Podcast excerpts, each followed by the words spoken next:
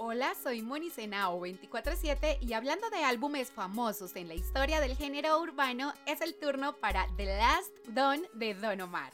Este álbum fue producido entre los años 2002 y 2003 y lanzado al mercado musical en junio del año 2003. Incluyó colaboraciones de artistas como Daddy Yankee, Trevor Clan, Glory, Gallego y Héctor El Fade. Entre los productores que trabajaron el álbum The Last Dawn se encuentran Eliel, Looney Tunes, DJ Nelson, Checa y Noriega. La edición estándar del álbum contó con 15 temas musicales, entre los cuales se destacan Intocable, Dile, Dale Don Dale y Aunque te fuiste. The Last Dawn recibió disco de platino en el año 2004. Si nunca has escuchado el álbum, es momento de hacerlo. Y si eres vieja escuela, déjame en los comentarios para ti cuál es el mejor tema del álbum The Last Dawn de Don Omar.